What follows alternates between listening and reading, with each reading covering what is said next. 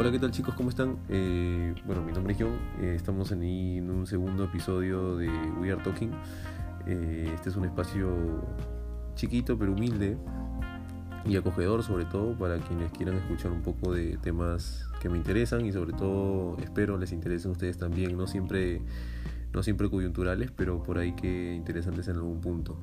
Eh, y puedan reflexionar y pensar y comentar. Pronto les daré datos de las redes sociales para que puedan comentar y, dejarme algunas preguntas, dudas o, quizá comentarios de nuevos temas que podemos conversar también. Eh, ahora quería hablar un poquito, eh, como verán los podcasts, bueno, solamente tengo uno subido, pero mis podcasts no van a ser tan largos, espero y este no, no va a ser recepción. Eh, pero sí se me ocurrió hace unas horas mientras trabajaba y pensaba, ¿no? Eh, sé que no todos los, los, temas que hablaré van a ser coyunturales, pero por ahí que este sí es medio contextual, está, está, habla de algo que ha pasado hace poco, ¿no? Y, pensaba sobre las marchas, ¿no? las manifestaciones, las, las, este, las voces eh, de un conglomerado grande en sociedad, que, piden algo, que, reclaman algo hacia algún poder eh, establecido en, un lugar.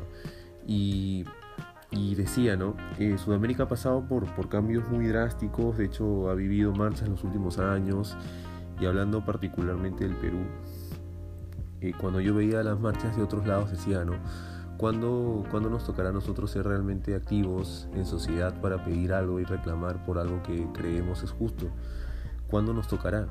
Porque sentía que nuestra sociedad era bastante eh, plana, bastante mm, como ausente, como, como displicente también en algunos casos sobre los temas este, sociales ¿no? y, los, y los temas en los que realmente deberíamos tener una participación mucho, mucho más activa.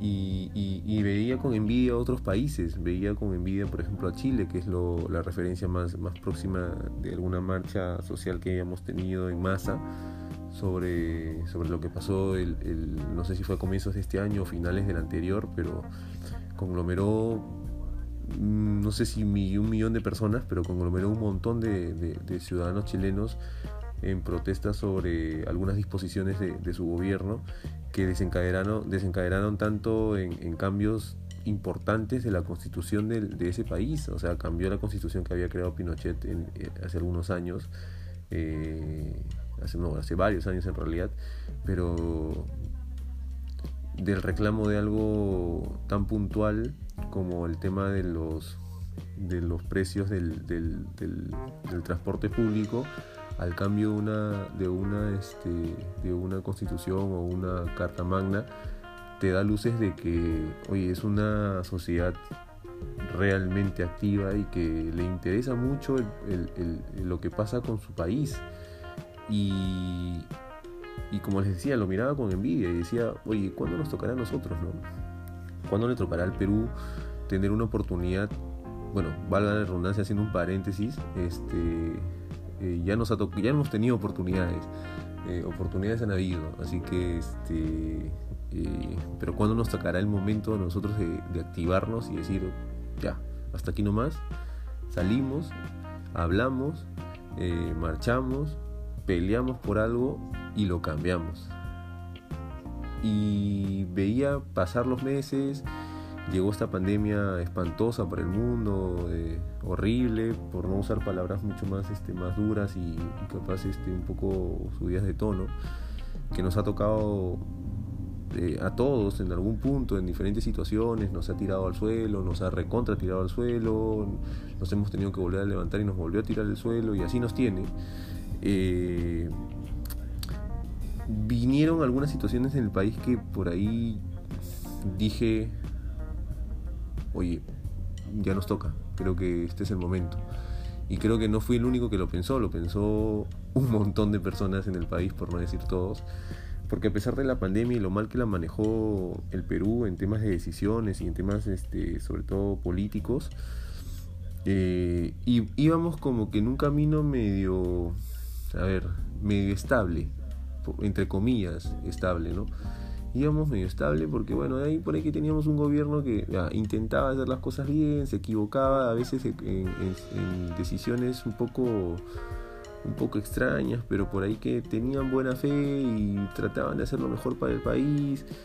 Los ciudadanos, creo que en el mundo en general, pero particularmente en el Perú, nos dimos cuenta que el problema no era económico y que si lo era no era el único este, porque habían otros más, este, que el problema realmente más importante y el que nos, nos de verdad nos golpeaba un montón y el que adolecíamos mucho era educación y también social.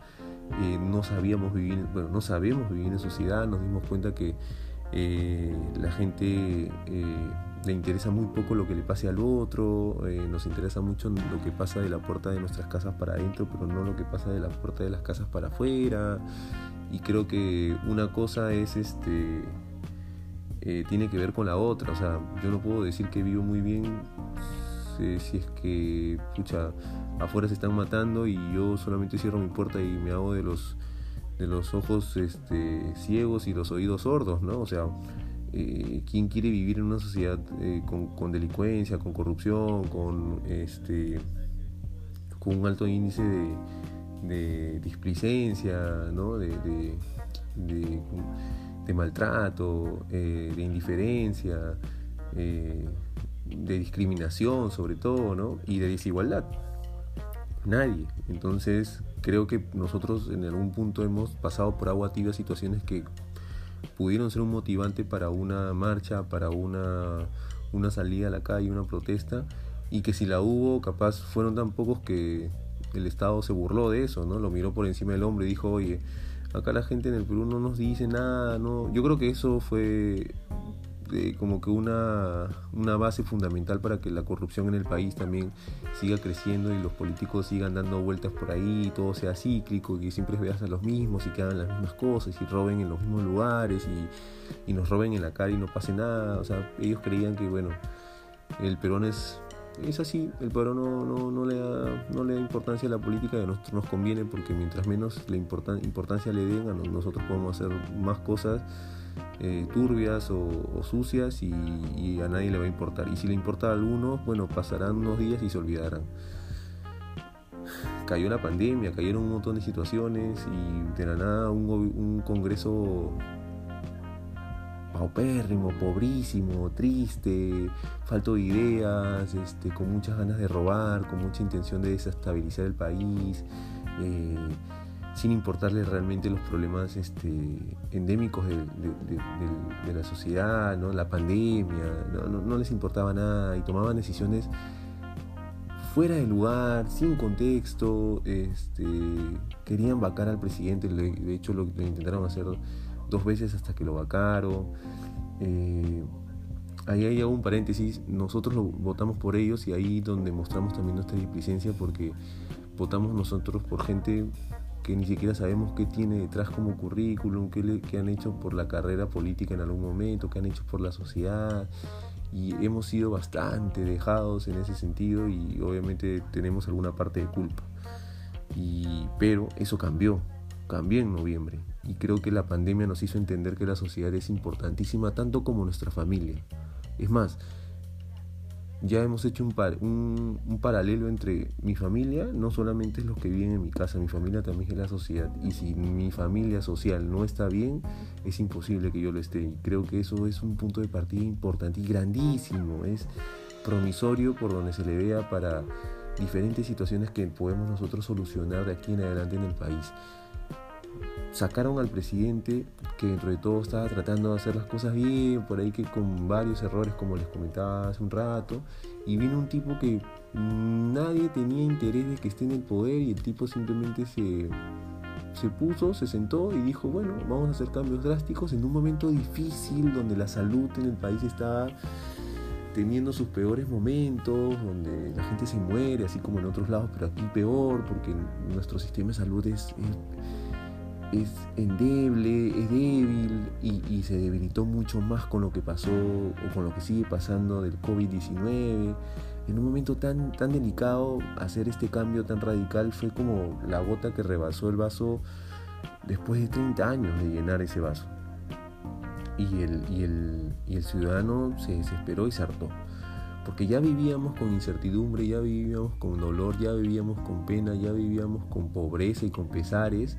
La gente perdía familiares, la gente veía gente que se moría, eh, hablabas con alguien y te contaba o que tenía COVID o que se había muerto, te quedabas sin trabajo, te quedabas sin comida, tenías que contar cada sol realmente, literalmente, ya ni siquiera eh, metafóricamente, este, contar cada sol para poder comer y que pase esto en el Congreso, una decisión que no tenía nada que ver con la realidad en la que estamos viviendo, pues marcó un hito importantísimo donde se notó que el país entero se quiso levantar a pesar de una pandemia para decirle al gobierno, oye, ya no te metas conmigo, ¿no? ya no juegues conmigo, haz las cosas bien porque te voy a sacar.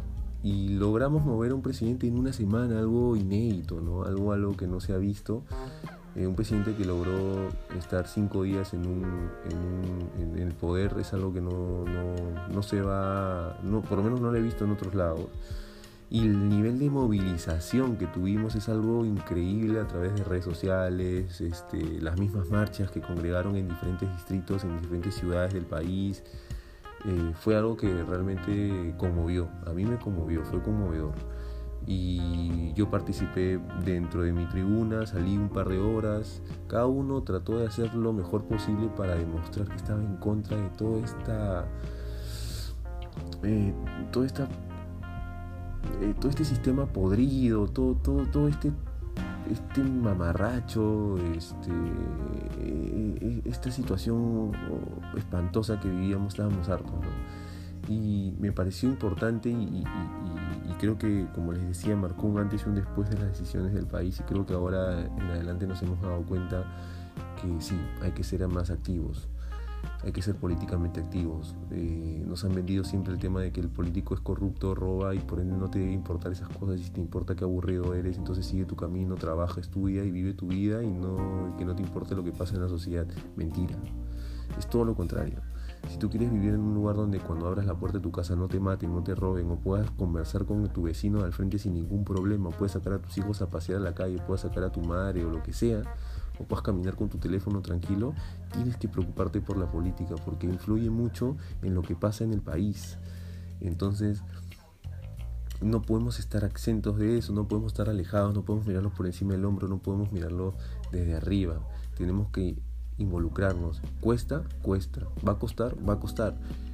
Eh, pero tenemos que hacerlo, es parte de nuestra chamba, es parte de la vida social que, que, queremos, este, que pretendemos tener, o por lo menos si es que queremos una, tenemos que participar de todas las situaciones, tenemos que decidir qué, de qué lado estamos, tenemos que conocer qué es de izquierda, qué es, qué es ser de derecha, o sea, hay gente que es muy probable que no lo sepa, yo he sido uno de esos este, hasta hace unos años atrás, entonces también nos dimos cuenta que los que salieron a la calle en mayoría y, los que arriesgaron su vida y muchos la dieron porque murieron personas que no debieron de morir este, en una marcha pacífica, eh, eran jóvenes. Eran jóvenes de 20 años, 25 años, gente que no ha vivido el terrorismo, gente que no ha vivido los 90 de Fujimori porque estuvo muy niño esa gente que no tiene un pasado complicado en temas de, eh, sociedad o, temas sociales, salió a las calles porque quiere una mejora para su vida, porque escucha las historias de sus padres o escucha el pasado y dice, porque yo también tengo que vivir lo mismo. Y salió y nos dio una muestra a todos, por lo menos los que seguimos siendo jóvenes, en mi caso los que deben tener 30 años como yo, que mi generación se quedó un poco atrás también y que debió ser también una, una, tribuna para, alzar la voz y no lo fuimos hasta este momento. Y creo que por, vamos, si retrocedemos, vamos a empezar a encontrar vacíos en, nuestros en nuestras acciones que han permitido que los gobiernos, no solamente en el, en, el, en el Perú, capaz en Sudamérica también, no conozco todas las realidades igual, pero que hayan permitido que los poderes eh, corruptos hayan llegado hasta tan altas esferas y nos hayan perjudicado tanto, ¿no? Y creo que por lo menos lo que pasa en el Perú es algo bueno. Ojalá que se mantenga así y ojalá que seamos vigilantes siempre. Me quedó la reflexión del tema de las marchas porque, porque decía qué tan importante es y debe ser ser activos socialmente, ser activos políticamente, realmente tener una definición en un partido, realmente saber en qué, de qué, en qué corriente quieres andar en la política, eh, saber quiénes van a ir al poder, saber por quién vas a votar, cosas tan elementales que desde fuera dices, oye, qué fácil, no, no es tan fácil porque es realmente meterte en un mundo que en el que nunca has estado y por el que tienes que por el que le pasan las decisiones más importantes del país entonces eh, es importantísimo por lo menos para mí como respuesta es importantísimo ser activos eh, es importantísimo conocer conceptos como por ejemplo qué es marchar nos vendieron mucho tiempo que marchar es quemar llantas, romper pistas, maltratar gente y todo, cuando eso no es así. Y mucha gente se fue o se salió o se desinteresó de eso porque dijo yo no me quiero meter en violencia, me puedo morir. Obviamente si te dicen que marchar es quemar cosas, romper cosas, pelearte con gente, disparar y todo, obviamente jamás vas a querer salir a la calle a protestar por algo porque vas a tener miedo, porque nos vendieron un concepto erróneo, porque nos quisieron hacer notar que política no era eh, hecha para el ciudadano, sino para el político. ¿Y quién es el político? ¿O cómo llega el político? Por nosotros. Entonces, ¿y las marchas, quiénes las hacen? Las hacemos nosotros.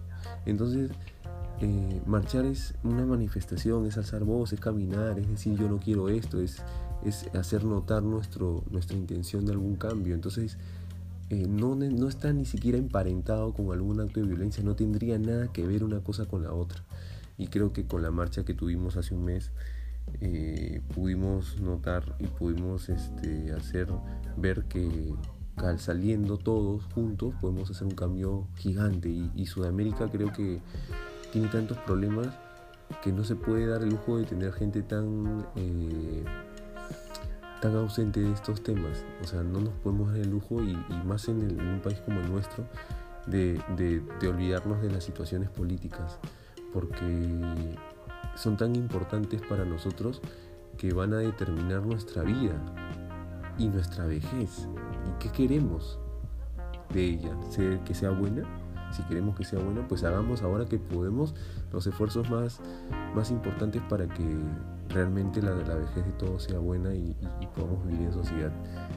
Eh, les dejo esta reflexión, que ustedes, ustedes qué opinan, qué creen sobre el tema de la, de la manifestación del ser activo de las marchas en general y ser activos eh, políticos y sociales, que ustedes eh, piensen qué han hecho, qué harán o qué quieren hacer y cúmplanlo. Si quieren hacer un cambio, por más mínimo que sea, en su barrio, en su ciudad, en lo que sea, háganlo, porque creo que las autoridades tienen que saber que hay gente en la calle, que realmente hay gente viva en la calle, que espera que ellos tengan una buena gestión, sobre todo de buena fe, en pro de que la sociedad crezca, no de que sus bolsillos crezcan, no es lo mismo. Así que nada, eh, era un pequeño podcast sobre esta, este tema que me quedó muy, muy en, el, en la cabeza estos últimos, estas últimas semanas y quería tocar con ustedes a ver si, si les interesaba. Así que nada, reflexionen, conversen con su gente más cercana, hablen, comenten y vean qué es lo mejor, pero de aquí en adelante seamos activos, no nos quedemos atrás, hablemos, juntémonos y sobre todo informémonos, que es lo más importante. un pueblo informado, una gente, una persona informada es alguien con una mejor decisión. Así que nada, un abrazo grande para todos. Nos vemos, eh, si Dios quiere, en el próximo podcast, en el próximo podcast y ojalá con un tema interesante para todos. Un abrazo.